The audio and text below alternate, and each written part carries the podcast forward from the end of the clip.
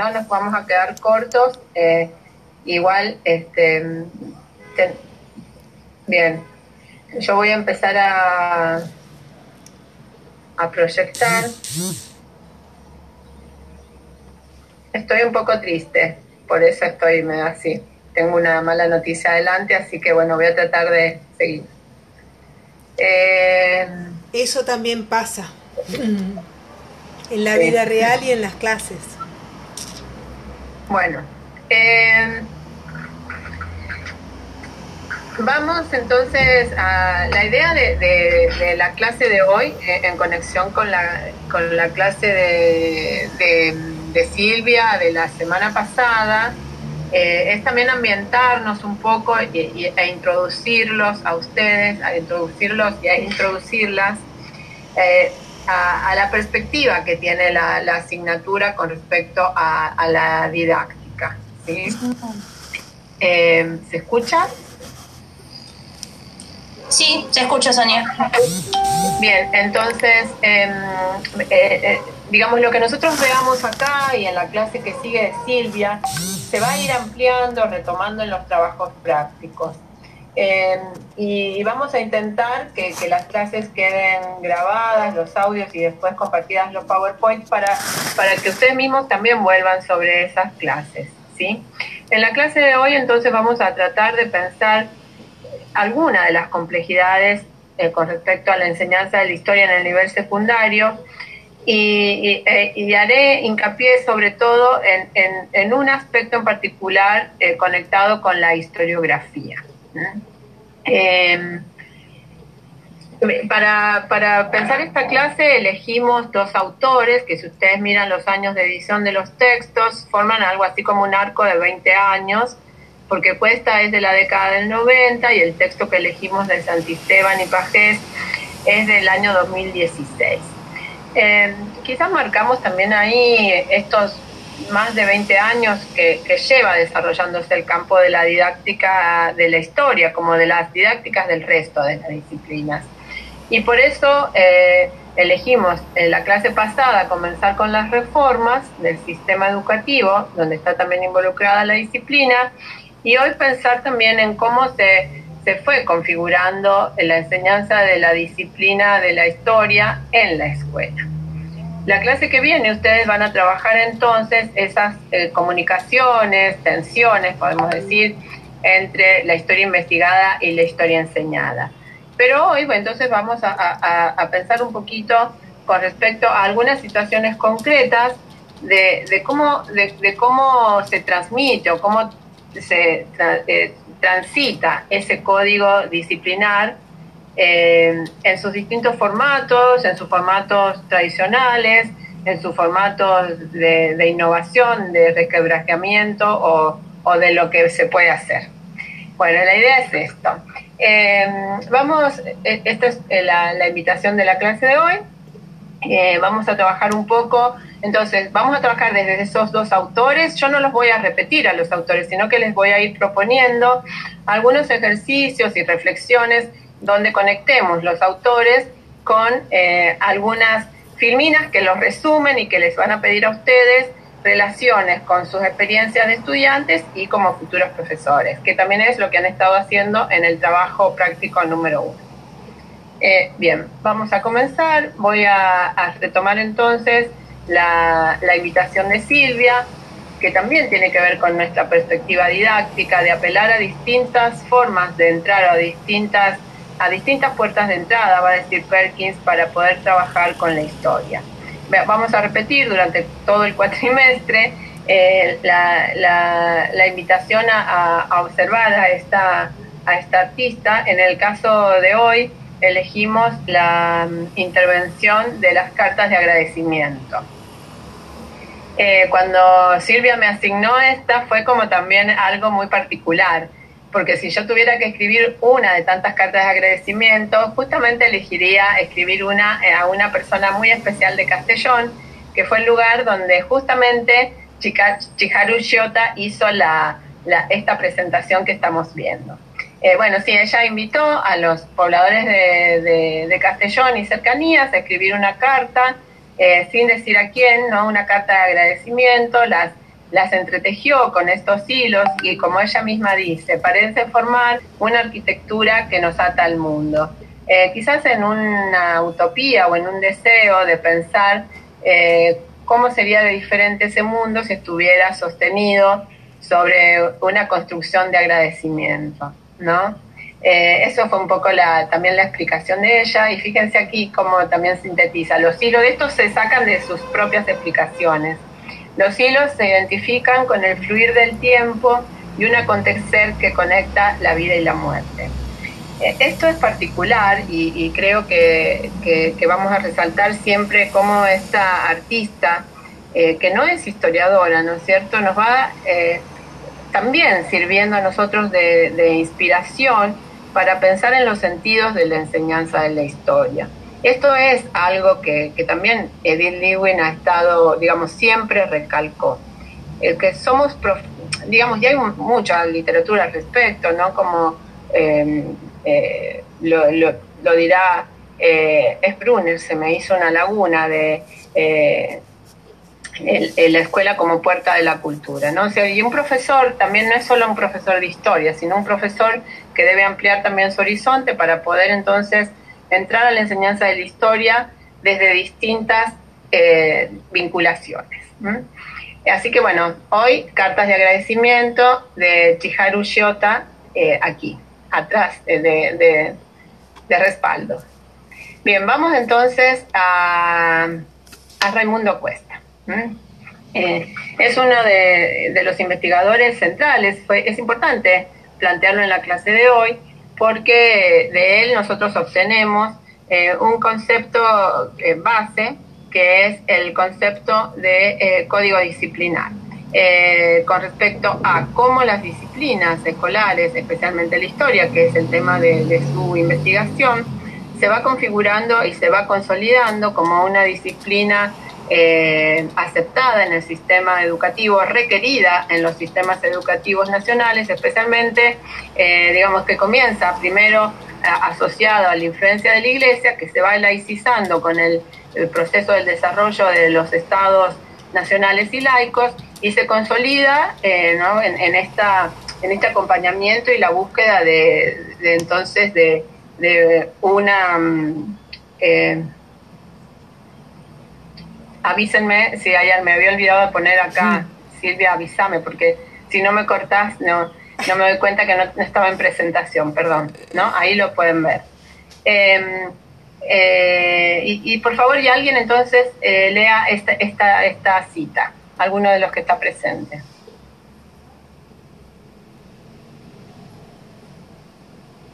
Yo lo puedo leer. Dale creciente intervención del Estado en la vida pública y privada propia del desarrollo del capitalismo y de los usos civilizatorios del mundo moderno. Las regulaciones de libros de texto, la confección de planes de estudio y cuestionario, la creación de los cuerpos profesionales, los discursos historiográficos, las nuevas convenciones cronoespaciales de los reglamentos escolares y otros factores determinaron y favorecieron, en combinación peculiar y compleja, las primigenias fronteras del decir y del enseñar historia en los diferentes niveles del sistema educativo el Código Disciplinar en su fase constituyente acredita, entre otras, tres notas distintivas muy pronunciadas y reiteradas, elitismo, nacionalismo y memorismo. Bien, gracias.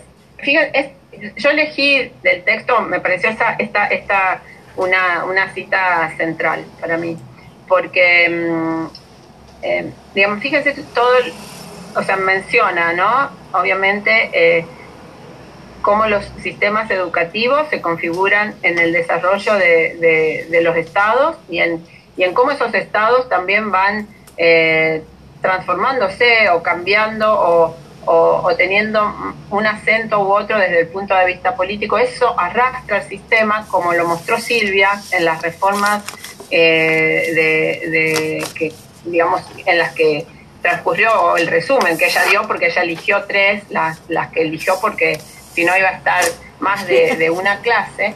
Eh, pero, pero sin embargo, nosotros podríamos preguntarnos cuánto cambió la historia a pesar de las reformas o en qué sentido cambió eh, esa propuesta de enseñar historia.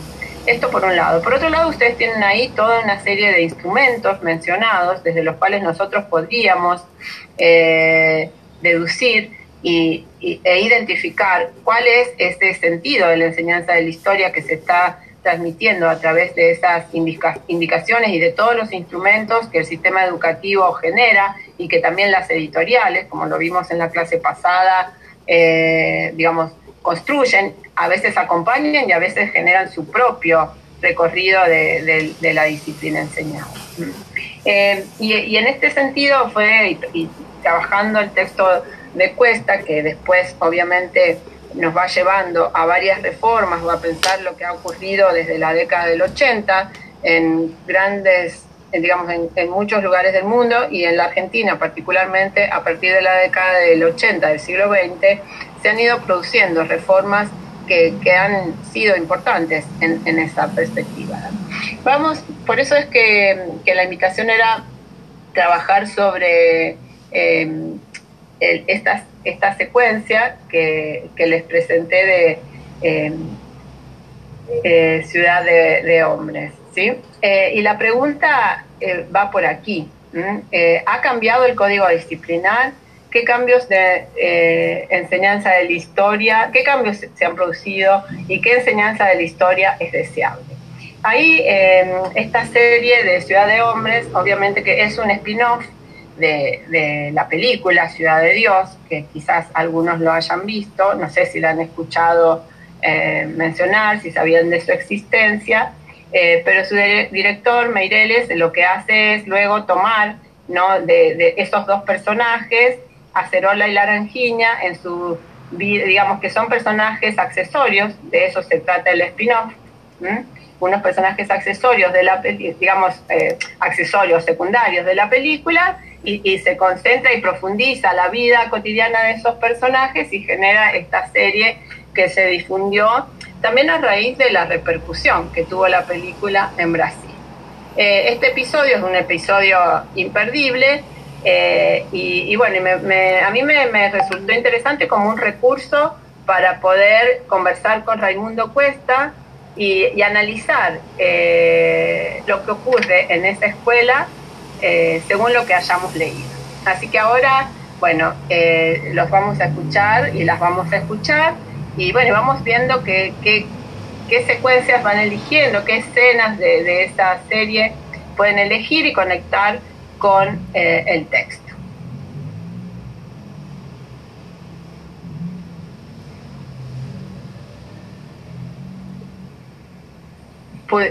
los que lo hayan podido ver se pueden ir conversando. O los que hayan leído algo, hablen y digan, rescaten alguna frase del texto y vamos construyendo entre todos.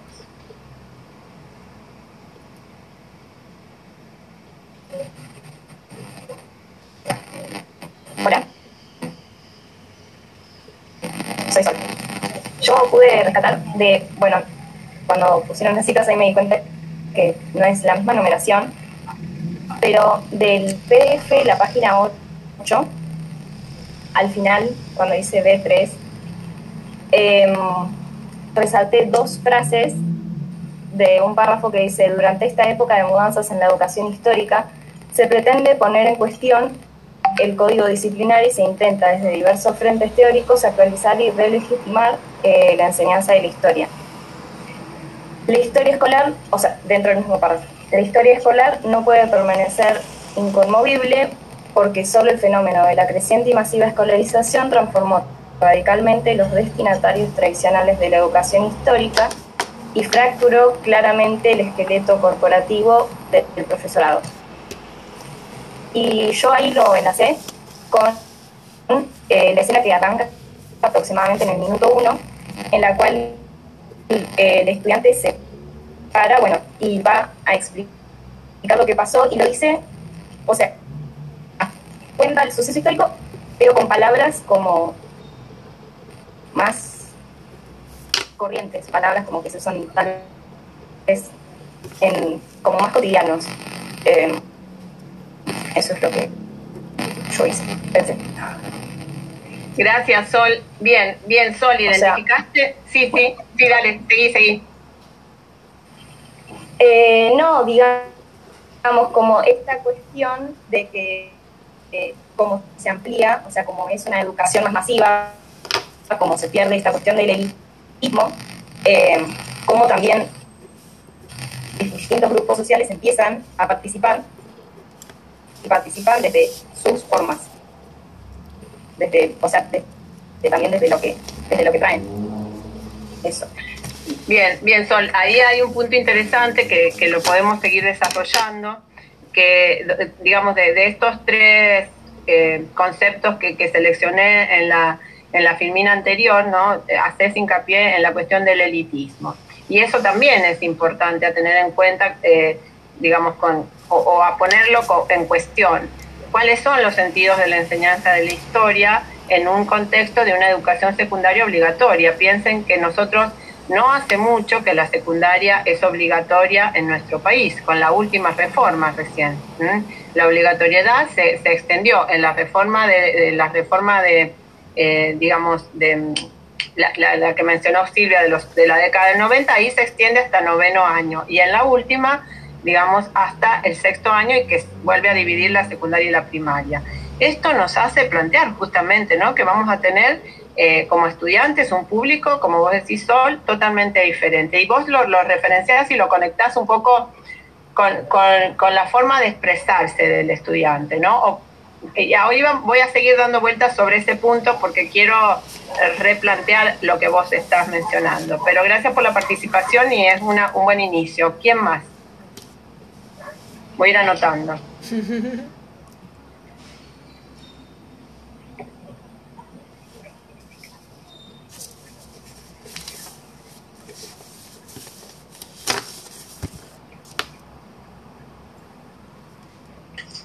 Yo creo que de la misma escena, tanto ahí como un poquito antes, en la página 13 del PDF, dice, en el último párrafo dice, de lo que podemos contemplar de la educación histórica en las aulas, advertimos que, lejos de una revolución pedagógica copernicana, perviven muchas de las prácticas en forma de rutinas ya construidas en fases pretéritas del código disciplinar. Em, no sé si se me escucha o estoy hablando. Sí, sí, perfecto. perfecto, perfecto. Eh, yo lo veo de ese mismo modo que, como dijo mi compañera, eh, lo, lo, explica con sus propias palabras, pero aún así la clase que estaba dando la docente y que pide que le rememoren, es una clase memorística y realmente tradicional, hecho lógica. O sea, lo que explica el chico es eh, toda la, expansión del imperio francés eh, como punto por punto. Y, lo acepta que sea con su propia palabra, se acepta que y se pone contenta que alguien lo recuerde, pero no está llevando como el conocimiento académico, la problematización histórica, ni historiográfica, sino es una historia tradicional en, un nuevo ambiente. por eso me pareció. Está, buena esta expresión, historia tradicional de nuevo ambiente, lo vamos a anotar. Ahí voy a seguir sobre eso, lo voy anotando y, porque vamos a seguir pensando. Escuchen lo que van diciendo sus compañeros, a ver si hay coincidencia en, la, en la, conexión que ustedes pudieron hacer o si se siguieron pensando algo más al respecto. Eh, Sí, Silvia me dice que se ve de chiquito.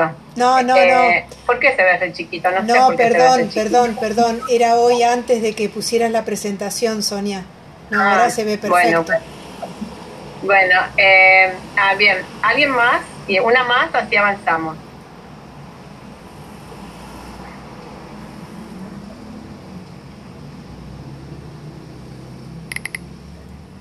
Eh, ¿qué, ¿qué, sintieron cuando la vieron? ¿Qué, digamos, además, ¿qué, qué sensación les transmitió esa situación de, de, esa aula?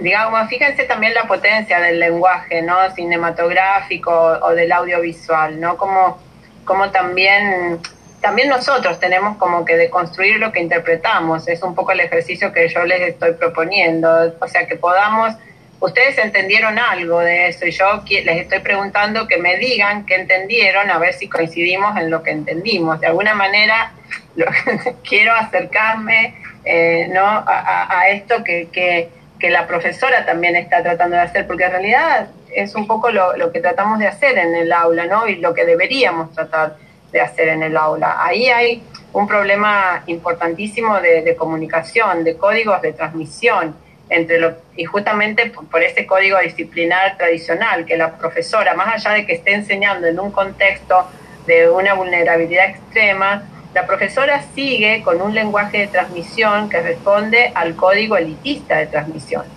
mientras que el estudiante lo que hace, eh, Acerola o la Laranjiña, no sé cuál de los dos personajes es él, eh, es repetir, él repite. Entonces, en, un sentido, aparece como conformada la profesora y como sorprendida y, hasta contenta porque termina, termina llevándolos al viaje. Esa sería una lectura. La otra lectura es, él estaba pensando en Napoleón y estaba pensando en las invasiones napoleónicas o él está pensando en la guerra de los morros. Él está pensando en esto. Él no aprende historia lo que, eh, lo que él hace fantásticamente es asociar a las palabras de la profesora al mundo que él conoce. Y este es el punto. Este es el punto nodal de, del problema de enseñanza. Y, por eso, eh, en, la postura de la didáctica que estamos tratando de invitarlos a, transcurrir y en la que también nosotros tratamos de ejercitar y practicar, es en una didáctica que recupere una perspectiva historiográfica eh, actualizada, diversa, plural, pero que, digamos, y que responda al recorrido eh, disciplinar, pero a la vez una perspectiva didáctica que se va a centrar en el estudiante que tenemos delante o alrededor. Porque lo que ocurre ahí justamente es, es una imposibilidad de comunicación hay un interés que parece común, que es el interés de ir al museo, ¿no? Pero ahora, eh, además la profesora, en, alguna parte del episodio, que quizás no queda tan claro ahí, los amena, o sea, el que no paga no puede ir, y los chicos hacen de todo para juntar el dinero para pagarse el pasaje para ir a Petrópolis, que es donde está expuesta en el museo la corona de Pedro II. Ahora, eh, eh, el, episodio también está completo de datos, que está muy bueno, porque también es esto, es nos pone a nosotros también a, ver todos los datos eh, ¿no? informativos que son necesarios, pero esos datos terminan siendo accesorios al momento de plantearnos cuánto de esos datos o cómo esos datos podrían ser repensados en un contexto como el que nos presenta la serie.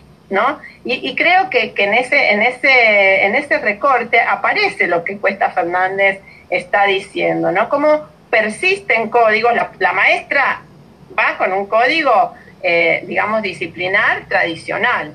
Abre un poco la cuestión en una salida del aula, que ya eso intenta ser un, una, digamos, una, una innovación, ¿no? Poder salir del aula, aprender en el museo, pero bueno, falta, lo que es crítico justamente es en cómo ella no alcanza a, hacer esta conexión que la naranjiña la hace, bueno, como puede y fantásticamente, ¿no? Entonces, vamos a, esperen que acá tengo que hacer algo que hoy, bueno, acá leemos eh, justamente, ¿no? Este otro párrafo. Continuidades en los programas y libros de texto de historia, en los hábitos profesionales de los profesores, especialmente, dice él, en los que vienen de los profesores de historia que están llegando o dan clases en la secundaria. Sería esto, en las construcciones espaciales, temporales de los contextos escolares. Fíjense que esto es algo que hoy con la pandemia está siendo revisado. esta situación en la que estamos viviendo está haciendo pensar también en nuevos formatos de agrupamiento, en, nuevos, en otros tiempos, eh, situaciones, digamos, que la pandemia no es que sean nuevas, no son cuestiones que se estén planteando por la pandemia, pero que la pandemia las puso quizás en, situaciones de, necesidad. Eh, bueno, componentes más sustanciales, dice justamente Ramundo Cuesta, que el código disciplinar. tengo que salirme para poder avanzar en la, en la filmina, si no me va a llevar, disculpen, me lleva un segundo, disculpen, porque si no me, proyecta la... Ahí voy otra vez. ¿Se ve, eh, ¿se ve entonces esa relación eh, entre que estamos tratando de buscar? Algunos la, pudieron ver la, la serie y, y de ahí sale entonces una posibilidad de conectarlo. Em, eh, digamos, y en esta, en esta idea ¿no? de, de, poder pensar la enseñanza en conexión con la historiografía, quizás eh, es ahí en donde nos vamos a, mover a, en, este traslado. O sea, cuando nosotros enseñamos historia, enseñamos el contenido, pero además de, de enseñar el contenido, hay algo central, que es que enseñamos a cómo trabaja el historiador. Vamos a rescatar, y quizás esto es un trabajo y es el trabajo del profesor, eh, en poder encontrar en cualquier contexto y en toda información historiográfica algo que está implícito, que es cómo trabaja el historiador.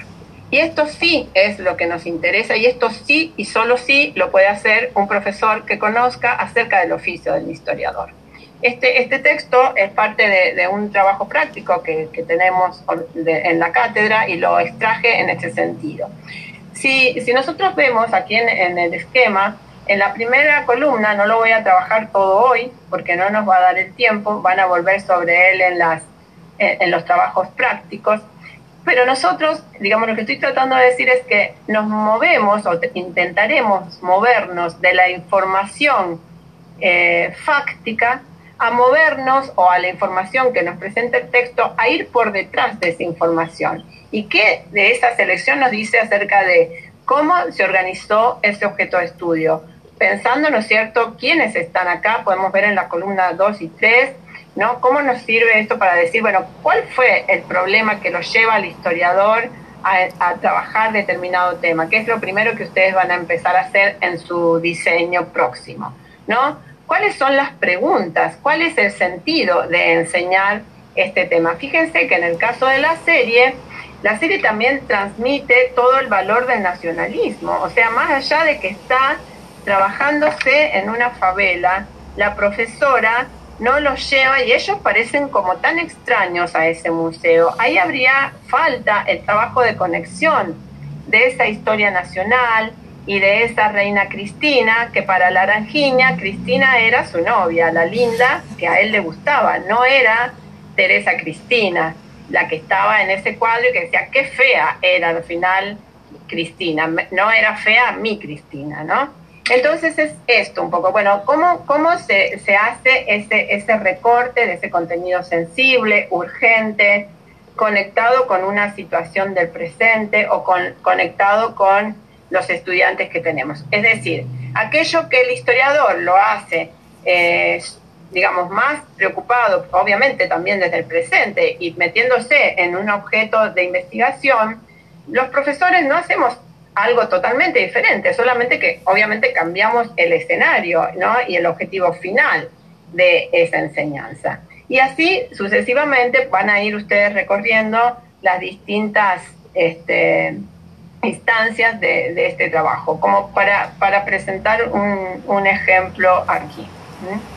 Eh, pensando un poco, digamos, y también como una invitación a decir, bueno, quizás no está del todo cerrado aún y no, no hay, digamos, y todavía nos seguimos moviendo dentro de, ese código, ¿no? Que, que incluso eh, Paula González, una investigadora de Buenos Aires, ha trabajado y su trabajo es identificar hasta dónde y cuánto ese código se ha roto o no se ha roto. ¿no? Si nosotros pensamos, por ejemplo, en el diseño curricular, eh, la impronta de la historia nacional sigue estando fuerte ahí. Entonces, ¿cómo, ¿cómo está presente esa historia? ¿no? ¿Y cuál es la relación de esos ciudadanos que supuestamente nosotros formamos en historia? ¿Cuál es esa perspectiva de ciudadanía que nosotros tenemos? ¿no? Eh, entonces, eh, ahí eh, digamos, tiene, tiene conexión con el otro texto que retoma varias versiones o varios aspectos del que hemos planteado en primer lugar, eh, y que es el texto de Santisteban y Pajés. que también marcan, ¿no es cierto? Que acá, digamos, se ha desarrollado mucho, como diría Pajés, eh, se ha desarrollado mucho acerca de lo que hay que enseñar en la escuela o cómo debe ser enseñada la historia, pero también falta mucho para desarrollar, porque lo que no sabemos aún a ciencia cierta es qué ocurre en las aulas de historia. Entonces, eh, aquí hay cuatro, cuatro, finalidades que, seleccioné y que me gustaría que, que yo las sinteticé en estas palabras y que ustedes también me digan eh, por ejemplo, si están de acuerdo con esas finalidades, en primer lugar, y en segundo lugar, que me pudieran mencionar algún tema del currículum de historia o de su formación de historia que les haga pensar, yo con este tema podría trabajar esta finalidad. A ver qué piensan. Tomen cualquiera, no es necesario que vayan en orden. Aquí el trabajo sería de conexión con el de Pajés y Santiesteban.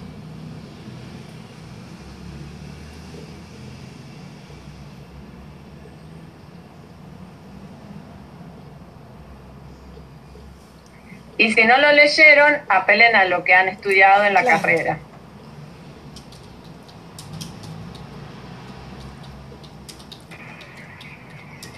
Y la dictadura puede ser un tema que se relacione con todo eso. Sí, ¿en cuál y en qué sentido? Y en el tema de la conciencia social, porque eh, a veces la, historiografía, yo por ejemplo, cuando, cuando hice la, secundaria, justo la hice, empecé en el 83, y todo ese tema no se hablaba, por ejemplo. El 83 al 87 que yo cursé, no, ese tema no se hablaba, entonces no, los chicos no, no nos informábamos de nada. Bien, eh, ahí entonces vos decís que elegirías este, en realidad podríamos pensarlo para todas. Fíjense que cualquier tema, en realidad, se puede trabajar todas las finalidades, ¿no? Si yo, te, si yo puedo, digamos, el tema de la dictadura, digamos, acá está un poco también implícito lo que Silvia marcó que, se había intentado avanzar en esto en la reforma de los años 90 cuando se incluyeron los contenidos actitudinales. Muy confuso para poder planificarlos, pero en realidad llevaban implícito esto, que la historia, digamos, esa reforma, la, la innovación que hizo esa reforma fue plantearnos, ¿no es cierto?, que no solamente enseñábamos información, sino que enseñábamos acerca de cómo se construye o reconstruye la historia y además para qué enseñamos historia. Eso genera, ¿no es cierto? Eso nos interpela, eso convoca a, opinión fundamentada acerca de lo que estamos estudiando y del para qué estamos estudiando. Entonces, en realidad, lo que nos están marcando acá también Santisteban y Fajés con respecto a la posibilidad, posibilidad de ruptura de ese código tradicional es también instar no solamente a pensar en el quehacer del historiador, sino además también en pensar cuáles son los sentidos de la enseñanza de la historia. Y acá es donde nosotros necesitamos de la historiografía, pero necesitamos también de la conexión con el contexto en el que nosotros estamos trabajando. ¿sí? Entonces, si tomamos dictadura, podríamos pensar qué aspectos de la dictadura, ¿no es cierto?, nos pueden eh, este, llevar a trabajar estas respuestas morales que son juicios son juicios que nuestros estudiantes deberán ir formándose a partir de todos los temas que vayamos enseñando. Cuando hablamos de juicio, por ejemplo, eh, quizás salió el tema de dictadura, es un tema de historia reciente y quizás a vos te, te convoca sobre todo porque es un tema que a vos te negaron estudiar, sí, Gustavo, pero también podríamos pensar, eh, no sé, la conquista, podríamos pensar la Inquisición, podríamos pensar temas de cualquier periodo histórico, en donde habrá que hacer otras intervenciones, porque obviamente siempre las estudiamos desde nuestro presente. ¿Qué es lo que le pasaba a la Laranjiña? La Laranjiña está pensando ese tema desde el presente, lo que no tiene es el acompañamiento de la profesora para hacer, ¿no es cierto?, una, una identificación de que, de que Napoleón no es lo mismo que Napoleón que él bautiza así del monstruo ¿no es cierto? No es el mismo conflicto, no es lo, mismo que está en disputa, aunque pareciera, porque lo que hace la Naranjina es un traslado presentista para poder aprenderse lo que le está planteando la profe, pero él no aprende nada de Napoleón. Lo que pasa es que hace un traslado excelente, ¿no? Entonces ese es un peligro. Ahora, cuando nosotros estamos hablando, peligro digo en qué sentido, en que eso no es, eh, ahí nos estamos moviendo en la historia, no es historia ahí, ¿no? Entonces ahí, eh, ahí tenemos cuatro interesantes fines que tienen que ver con el juicio, tienen que ver con este de la conciencia, justamente, eh, que es un poco lo que ella podría haber trabajado ahí, ¿no? Con respecto a, eh, bueno, a, la contextualización, a cómo pueden cambiar las acciones de las personas respecto a distintos contextos, a también romper la idea del tanto de la repetición como del relativismo, ¿no? Porque la conciencia histórica se va a generar, justamente acá hay autores que han trabajado, a Russell, lo deben haber visto quizás en historiografía, de una manera excelente esto y también hay como categorizaciones. Cada uno de estos temas podríamos extenderlos aún más. Cuando decimos proyecto social, alguien, si alguien identificó ahí el texto, en el texto de Santisteban, eh, eh, digamos, ahí los historiadores están, vienen a cuento, ¿no? A ver si alguien quiere intervenir, así me callo yo un poco.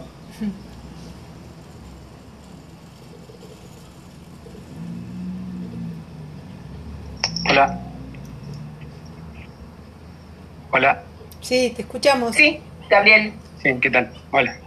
Eh, nada, yo eh, había visto en la página 67 de Esteban, bueno, él habla sobre la enseñanza de la historia y dice, la enseñanza de la historia, cito, debe partir de estos criterios, es decir, debe enseñar una historia que ayude a comprender los problemas sociales del presente, sus claves para posicionarse ante un futuro y me parece importante eso porque no habla solamente la historia como hechos del pasado, sino también como ver el proyecto social a futuro también.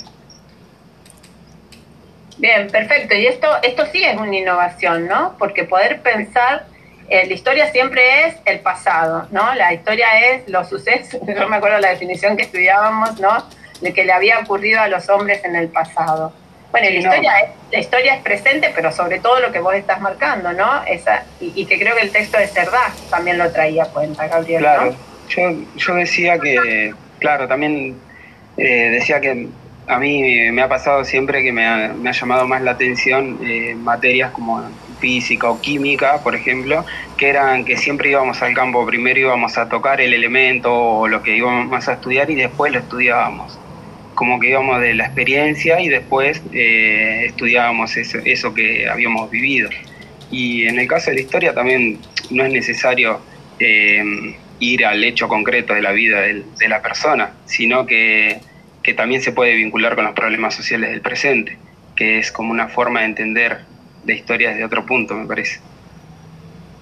Eh, bien, y, ahí es donde juega la conciencia histórica para poder, digamos, como vos decís, no, no somos nosotros, ¿no? Los mismos hombres de ese pasado, pero sí hay como continuidades, hay cambios que son identificables, que se pueden, ¿no es cierto?, explicar justamente por las circunstancias en las que se producen los distintos hechos y que también nos van a permitir hacer tajantes en algunas posturas con respecto al presente y a la urgencia de eh, ciertos cambios hacia el futuro, ¿no? La, idea de, de justamente de este proyecto social o, haber incorporado ese concepto que proviene más de, Fontana, ¿no? Y de Vives, y que es un poco el recorrido que Santisteban y Pla eh, retoman eh, en este capítulo, eh, habla justamente de este compromiso, ¿no? Del historiador incluso, y también de quien enseña historia.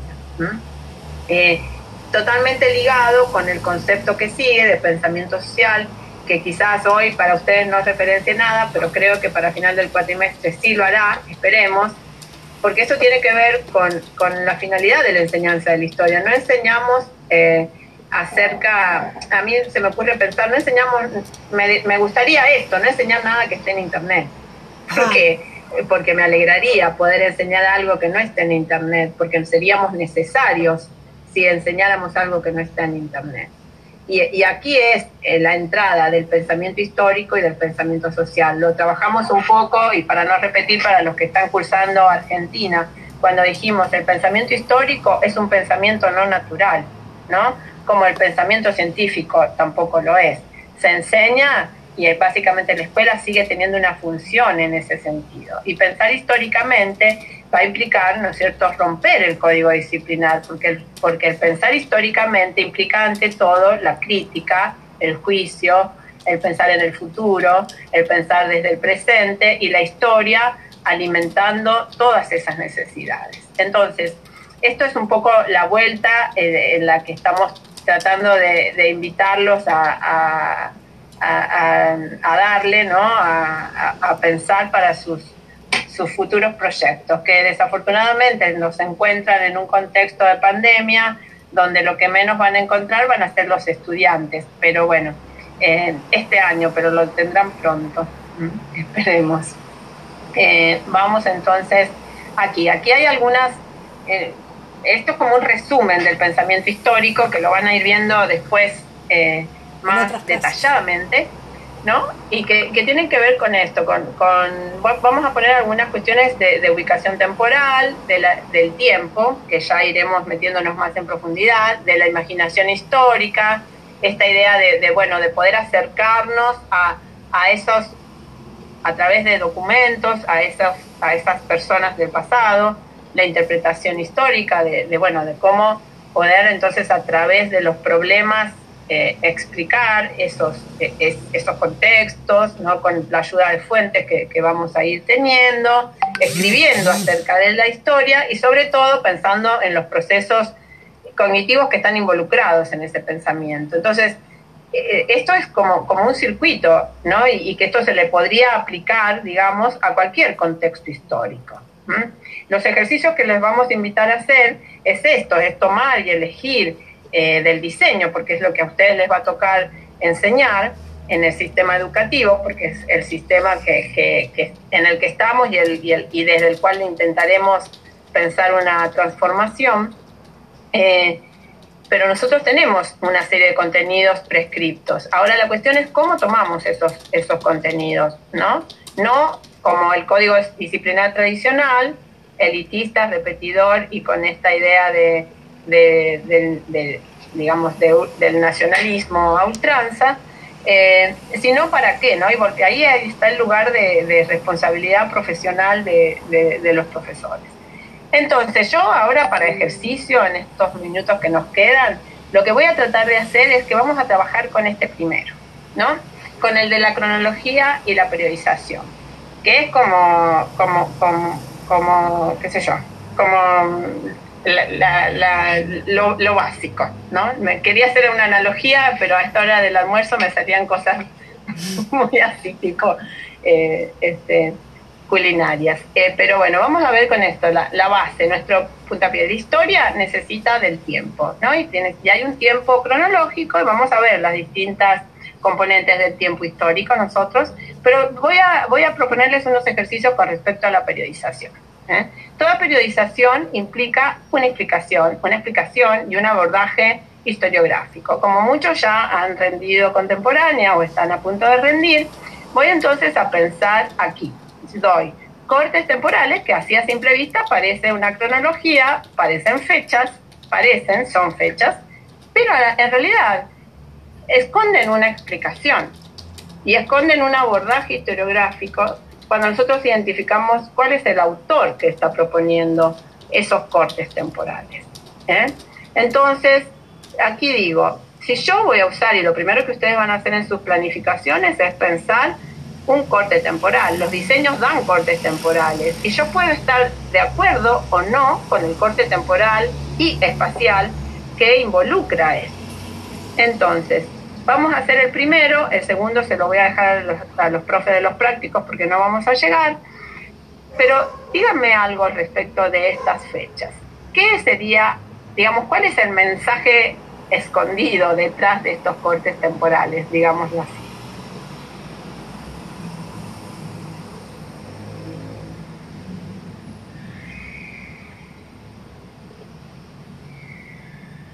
Y en principio de crisis. Hay revoluciones, el fin el fin de las revoluciones, la, colonización de, África, la Primera Guerra. Bien, ahí, me- ahí me fuiste llenando de, de hechos, ¿no, Gustavo? Sí. Bien. Ahora, eh, cuando ustedes rindieron, esta es pregunta de contemporánea, por eso la traigo, y, y a veces hay mucha gente que no le está contestando últimamente. Digamos, una periodización es una explicación. Y es una explicación que está eh, fundamentada en una perspectiva historiográfica. Debería estar fundamentada, o al menos en la perspectiva que ese profesor quiere comunicar. Claro, él, él es- eh, estos años lo hace por lo que él define como el largo siglo XIX. Para él es todo como una secuencia esto. Perfecto, ahí vamos con una cosa importante. Muy bien, entonces podemos tomar de esos cuatro, de esas cuatro fechas, la del principio y la del final, largo siglo XIX, ¿qué hay? ¿Cuál es la explicación? Ahí son las fechas de los tres libros de Hobsbawm. ¿Sí? ¿Y cuál es el tesoro escondido detrás de la periodización?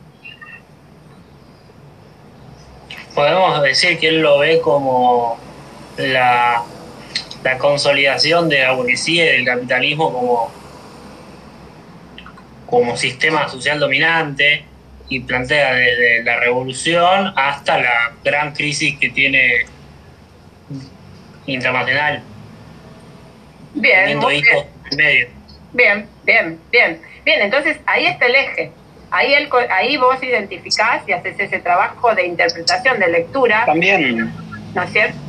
Sí, ¿qué más?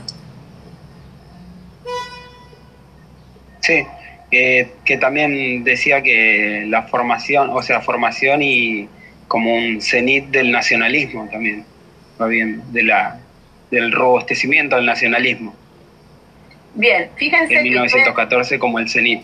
Bien, bien, porque entonces es- ahí vos estás incluyendo, yo voy a tomar la intervención, a ver, las tres intervenciones, porque las tres son complementarias, ¿sí? Quizás la de Joaquín, eh, que viene después de la de Gustavo, encuentra cuál es el eje, o con lo que yo le llamé el tesoro escondido detrás del corte del largo siglo XIX. ¿No? Gustavo y vos están incluyendo procesos, en el caso de Gustavo, y vos incluiste básicamente conceptos que están dentro de esa periodización. Y eso es interesante porque si nosotros podemos identificar e identificamos a un autor del marxismo británico, nos estamos dando cuenta justamente de dónde está él haciendo hincapié. ¿no? Y si nosotros tomamos ese concepto, no nos podemos, eh, digamos, quedar trabajando, supongamos, el proceso de la Revolución Francesa con todos los acontecimientos de la Revolución Francesa, eh, ¿no es cierto? Y que nunca vamos a llegar, como decía Silvia, a 1848, porque tampoco es el sentido de trabajar esto en la escuela. Ahora, va- vamos a tratar de pensar también eh, alguna crítica a esto, ¿no? Como es, por ejemplo, la periodización que sigue, que es, bueno, no, va- podríamos seguir trabajando, pero es un ejercicio. Cuando ustedes armen una, una periodización eh, en sus prácticas, es importante que ustedes entiendan lo que está el tesoro escondido, como decimos, ¿no? Que ustedes, en realidad, ese es un buen ejercicio para la evaluación final, Joaquín, de, de haber, eh, de saber si ellos entendieron o alcanzaron a- o pueden decir algo acerca de esa eh, construcción ¿no? del sistema, expansión y, y, y- pregunta de crisis o no, como podría ser 1914. ¿eh? Entonces, eh, y con todos los conceptos que, tus compañeros también agregaron. Voy a pasar, porque el tema, quiero, ya me estoy quedando corta otra vez, es en, este tipo, ¿qué, ¿qué dirían ustedes de estas periodizaciones? De, especialmente esta que se lee más claramente. La primera que aparece. A ver si alguien, ¿quién me dicen de ese tesoro escondido? Y, si lo quieren, a ese tesoro escondido, prefieren pensar, busquemos otro. Yo, por mi parte, lo primero que veo es que no hay ningún hilo en, en, la- en las priorizaciones. Como, más allá de que son los seres humanos que están por ahí, eh, como que es un seguimiento de acontecimientos. Bien, pero esto es con lo que hemos estudiado nosotros en la universidad, ¿no? Eh, esto, esto, esto parece ser una cronología, como vos decís, no, no nos da tan claramente eh, esa pauta historiográfica, pero nos da algo más complicado, diría yo, que es eh, una pauta de, poder, de construcción de la historia, ¿no? Es una historia con la que todos hasta seguimos estudiando y es una historia eurocéntrica. ¿eh? Ni siquiera es una historia, ni siquiera de toda Europa, sino que es una historia centrada también, de alguna manera, en otro sentido, ¿no? no del marxismo eh, como lo estábamos planteando recién, pero sí desde, desde esta idea evolucionista de la historia, ¿no? Eh, y, una historia de, de, lo que pasó antes y, ese concepto de prehistoria que incluso no en, la materia que se llamaba antes prehistoria también es criticado y puesto en duda. Eh, entonces en esta en esa en esta periodización quedan afuera muchos espacios y quedan afuera, ¿no es cierto? también esta, historia cuatripartita eh, involucra un proyecto social que, nosotros lo vemos que hoy no es posible o al menos aparecen otras situaciones, ¿no? Em, en, el otro eje que tengo acá abajo, lo que quise poner en, el Google, yo lo encontré como periodización de los presidentes argentinos, que no es una periodización, es una cronología y además aparecen como presidentes la primera junta y Rosas y me parece, ¿no? Y aparece Rivadavia también. O sea, también esto para, para pensar cómo se tergiversa la palabra periodización. Pero es un ejercicio interesante para hacer, para que ustedes también lo tengan en cuenta cuando ustedes hacen sus cortes temporales. Y en el del diseño, que yo pasé de largo, es que también se confunde, porque si yo hago un corte político, fíjense, obviamente la mejor periodización es la de Hobsbawm, él usa eh, eh, situaciones políticas que involucran ¿no es cierto? Eh, porque la, la, historia política es la que más nos permite utilizar eh, cortes temporales, ¿no? Porque se producen situaciones en un tiempo y, espacio determinado, nos permite marcar el, el, el, el, hito, pero, pero no quiere decir que, que, ese corte sea solo de temas políticos, ¿no? Por supuesto, pero sin embargo guarda coherencia. Eh, en el diseño que, que, que marcamos recién, en el que yo pasé de largo, eh, hacía hincapié, por ejemplo, en, en, el caso, a ver si puedo volver, espérenme un segundo, en, en, el caso acá, en, la, en el capítulo, digamos, fíjense, Primera Guerra, crisis del 30, es un hecho político y una situación económica, eh, y, y, vuelve después de una situación económica a la Segunda Guerra. Acá hay una inconsistencia en la periodización, eh, por lo menos ya identificando esto cuando leemos y cuando ustedes lean los contenidos del diseño, se van a dar cuenta que lo que intentan hacer ahí es, eh, digamos, eh, incluir hechos de la Argentina. Por eso mencionan la crisis del 30, porque lo que les interesa quizás es la historia argentina, llegar al golpe del 30, pero mezclan todo.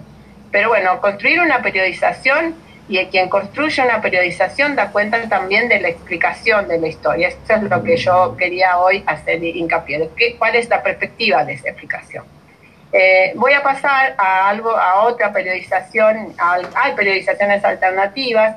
Esta es una periodización alternativa que, llega al diseño curricular de primer año, eh, especialmente en el que se borra la historia antigua. En el diseño de primero no aparece historia antigua ni, ni, edad media como tales, sino que se toma de este historiador, que es David Christian, este, este concepto eh, que es la, la gran historia o la historia total, eh, donde, donde va a ver la historia, digamos, ya eh, a nivel, digamos, universal, en, en, el sentido eh, de identificar la historia en, sus grandes cambios, pero, pero su mayor interés es pensar en este umbral 8, que es el umbral del antropoceno, ¿no?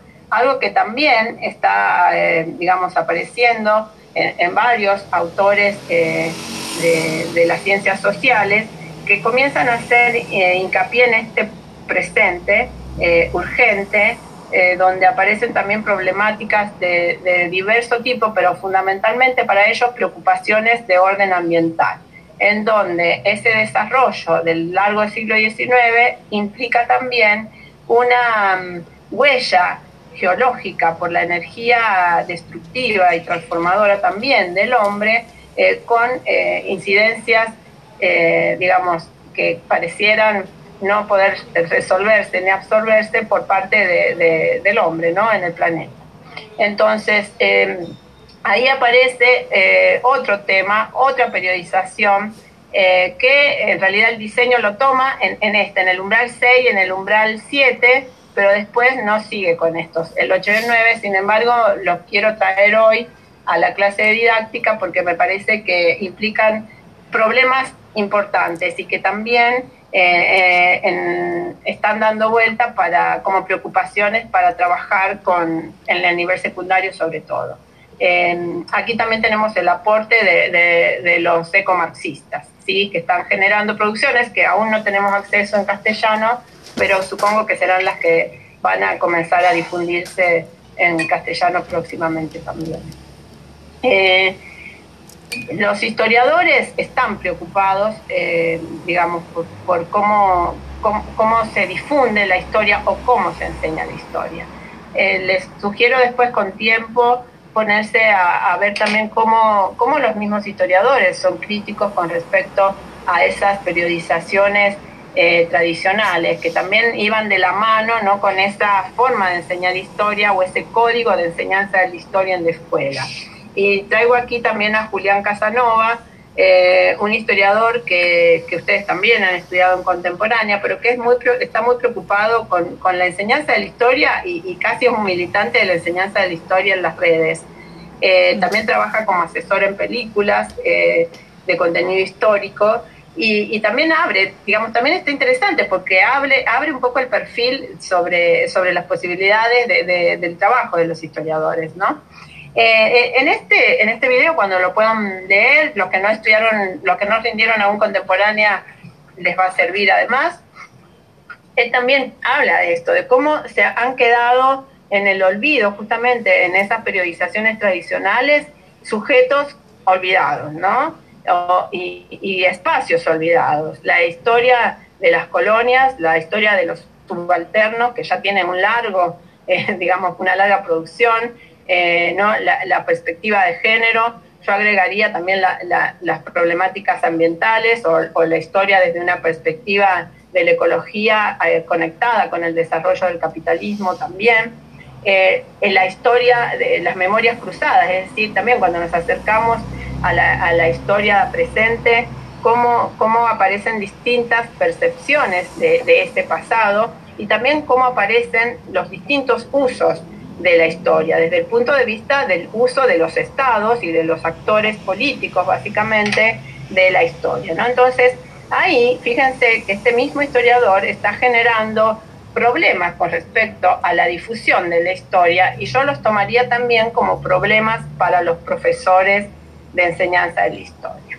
No cualquiera es profesor, ya lo ven, por lo tanto, el que diga que, hay, que, que la historia baja a la escuela, yo les diría que es más complicado, por lo que estamos viendo, ser profesor de historia que, que, investigar historia, quizás. Esperen, que me tengo que volver a salir, perdón, porque esto ya terminamos, pero es que como le, le incrusté los videos, no me permite, tengo que salirme. Un momento, por favor, disculpen.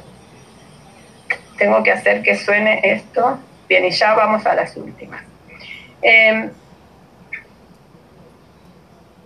que incrusté el video y, si toco se pone a reproducir el video. Em, para, terminar eh, un poco con, nuestra red, digamos, em, bibliográfica, que forma una suerte de epistemología desde la que trabaja la cátedra, menciono este recorrido, ¿no? Eh, y por eso también, y ahora quisiera que alguno de ustedes cierre con, con la lectura de Ferrer, eh, de esta perspectiva de, de, los pulgarcita que tenemos como estudiantes, ¿no?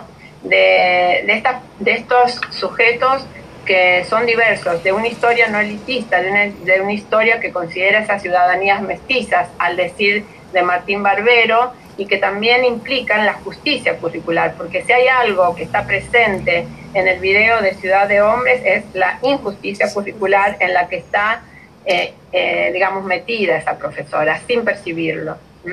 Acá tenemos eh, también muchísimos pedagogos, nombro a Freire como un puntapié, pero son los pedagogos de la pedagogía crítica que nos sirven co- como guía en este sentido. Ay, no estoy presentando y ustedes le están viendo todo chiquitito, ¿no? Em, No, ni siquiera. Ni ya me- siquiera. ¿Lo están viendo? No. Ni siquiera. No, no, Pero- estás vos. eh, sí. Yo, yo hacía así, pe- leyendo lo, lo que no, lo que no estaban viendo. Díganme. Acá, acá va. Ahí viene. Sí, Acá va. allá está. Ahí viene.